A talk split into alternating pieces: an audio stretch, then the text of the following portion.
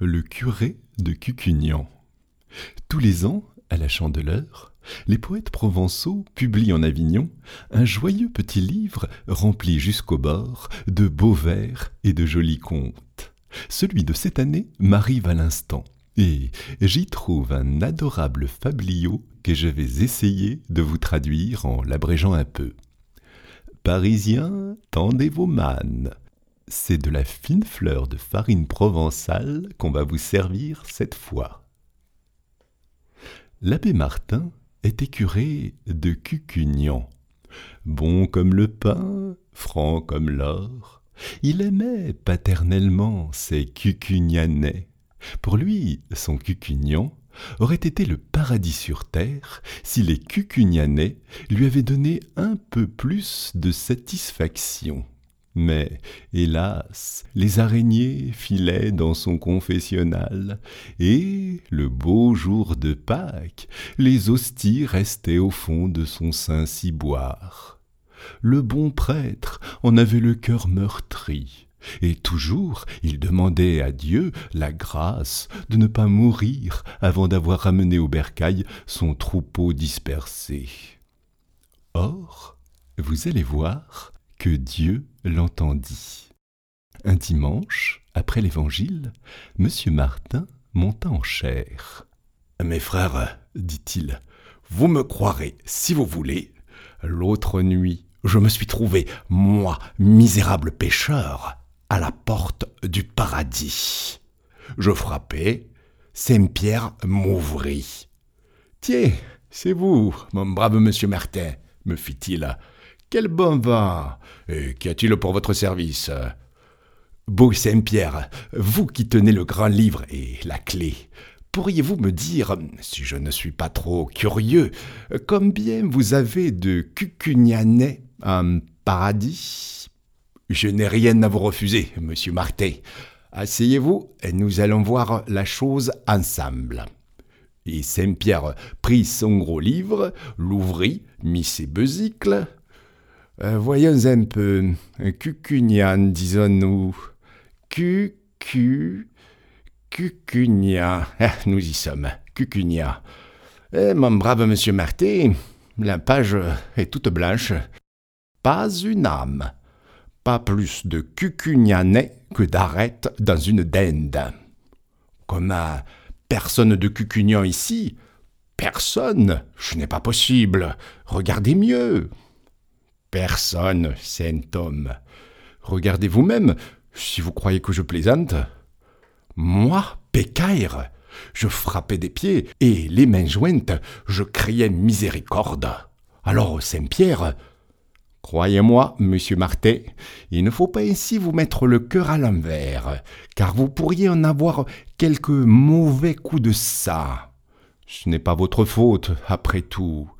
Vos cucugnanais, voyez-vous, doivent faire à coup sûr leur petite quarantaine en purgatoire.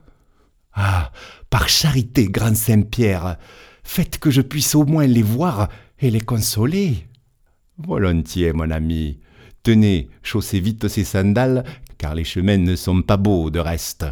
Voilà qui est bien. Maintenant, cheminez droit devant vous. Voyez-vous, là-bas, au fond, en tournant, vous trouverez une porte d'argent toute constellée de croix noires. À main droite, vous frapperez, on vous ouvrira. À Décias, tenez-vous sain et gaillardet. Et je cheminais, je cheminais. Quelle battue J'ai la chair de poule rien que d'y songer.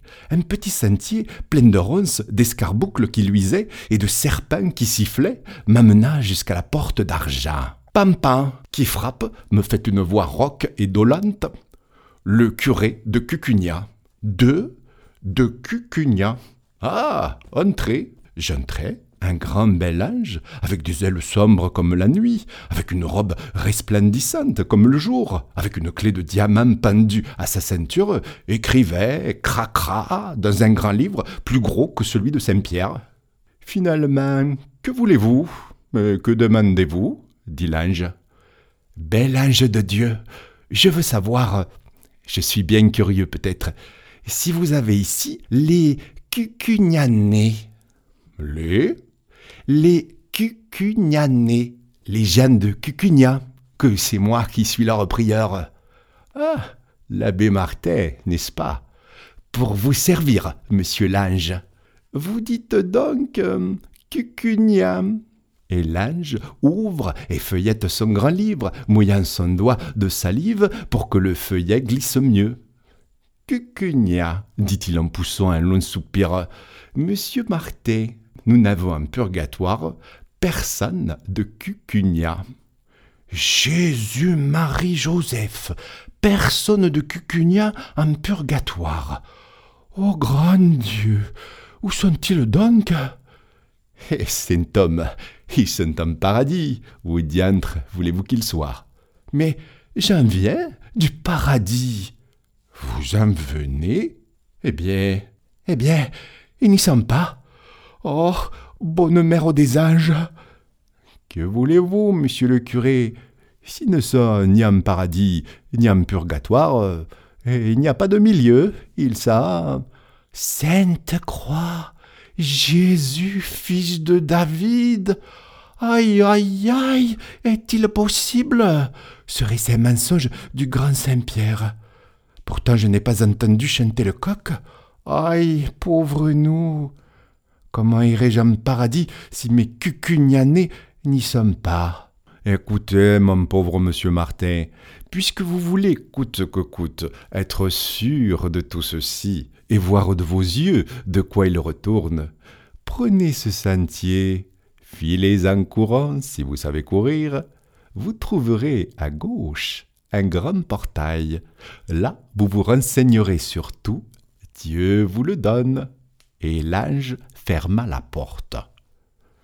C'était un long sentier, tout pavé de braises rouges. Je chancelais comme si j'avais bu. À chaque pas, je trébuchais. J'étais tout en eau. Chaque poil de mon corps avait sa goutte de sueur, et je haletais de soif. Mais, ma foi, grâce aux sandales que le bon Saint-Pierre m'avait prêtées, je ne me brûlais pas les pieds. Quand j'eus fait assez de faux pas, clopin clopin, je vis à ma main gauche une porte. Non, un portail, un énorme portail, tout baillant comme la porte d'un grand four. Oh, mes enfants, quel spectacle Là, on ne demande pas mon nom. Là, point de registre. Par fournée et à pleine porte, on entre là, mes frères, comme le dimanche vous entrez au cabaret. Je suais à grosses gouttes, et pourtant j'étais transi, j'avais le frisson. Mes cheveux se dressaient. Je sentais le brûlé, la chair rôtie, quelque chose comme l'odeur qui se répand dans notre cucunia quand Éloi, le maréchal, brûle pour la ferrer la botte d'un vieil âne. Je perdais haleine dans ces terres puants et embrasées. J'entendais une clameur horrible, des gémissements, des hurlements et des jurements. Eh bien, entres-tu ou n'entres-tu pas, toi? Me fait, en me piquant de sa fourche, un démon cornu. Moi, je n'entre pas, je suis un ami de Dieu. Tu es un ami de Dieu. Eh, teigneux, que viens-tu faire ici? Je viens. Ah, ne m'en parlez pas, que je ne puis plus me tenir sur mes jambes. Je viens. Je viens de loin, humblement, vous demander si. si, de hasard, vous n'auriez pas ici quelqu'un. quelqu'un de Cucugna. Ah, feu de Dieu, tu fais la bête, toi, comme si tu ne savais pas que tout Cucugna est ici. Tiens, les corbeaux, regarde, et tu verras comme nous les arrangeons ici, tes fameux Cucugnanais. Et je vis, au milieu d'un épouvantable tourbillon de flammes, le long coq galine, vous l'avez tous connu, mes frères, Coque-Galine, qui se grisait si souvent, et si souvent secouait les puces à sa pauvre Clérum. Je vis Catharinet, cette petite gueuse, avec son nez en l'air, qui couchait toute seule à la grange. Il vous en souvient, mes drôles, mais pas ça, j'en ai trop dit.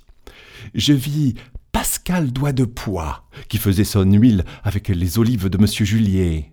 Je vis Babet, la glaneuse, qui, en glanant, pour avoir plus vite noué sa gerbe, puisait à poignée au gerbier.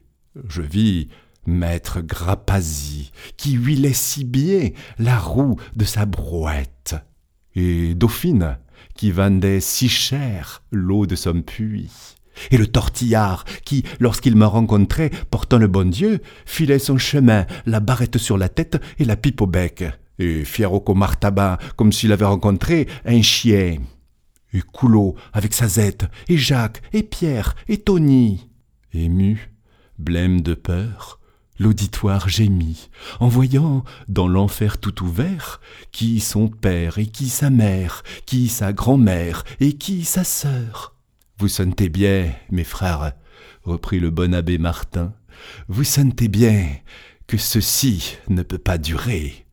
J'ai charge d'âme, et je veux, je veux vous sauver de l'abîme où vous êtes tous en train de rouler tête première.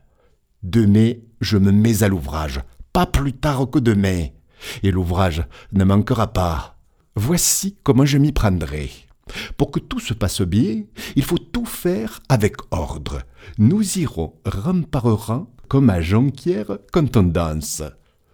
Demain, lundi, je confesserai les vieux et les vieilles. Ce n'est rien. Mardi, les enfants. J'aurai bientôt fait. Mercredi, les garçons et les filles. Cela pourrait être l'homme. Jeudi, les hommes. Nous couperons court. Vendredi, les femmes. Je dirais pas d'histoire. Samedi, le meunier. Ce n'est pas trop d'un jour pour lui tout seul. Et si dimanche nous avons fini, nous serons bien heureux. Voyez-vous, mes enfants, quand le blé est mûr, il faut le couper. Quand le vin est tiré, il faut le boire. Voilà, c'est de linge sale. Il s'agit de le laver et de le bien laver. C'est la grâce que je vous souhaite. Amen. Ce qui fut dit fut fait. On coula la lessive. Depuis ce dimanche mémorable, le parfum des vertus de Cucugnan se respire à dix lieues alentour. Et le bon pasteur, monsieur Martin, heureux et plein d'allégresse, a rêvé l'autre nuit que, suivi de tout son troupeau, il gravissait, en resplendissante procession, au milieu des cierges allumés, d'un nuage dansant qui embaumait et des enfants de chœur qui chantaient le Tédéum, le chemin éclairé de la cité de Dieu. Et voilà l'histoire du curé de Cucugnan, tel que m'a ordonné de vous le dire ce grand gueusard de Roumanie, qui la tenait lui-même d'un autre bon compagnon.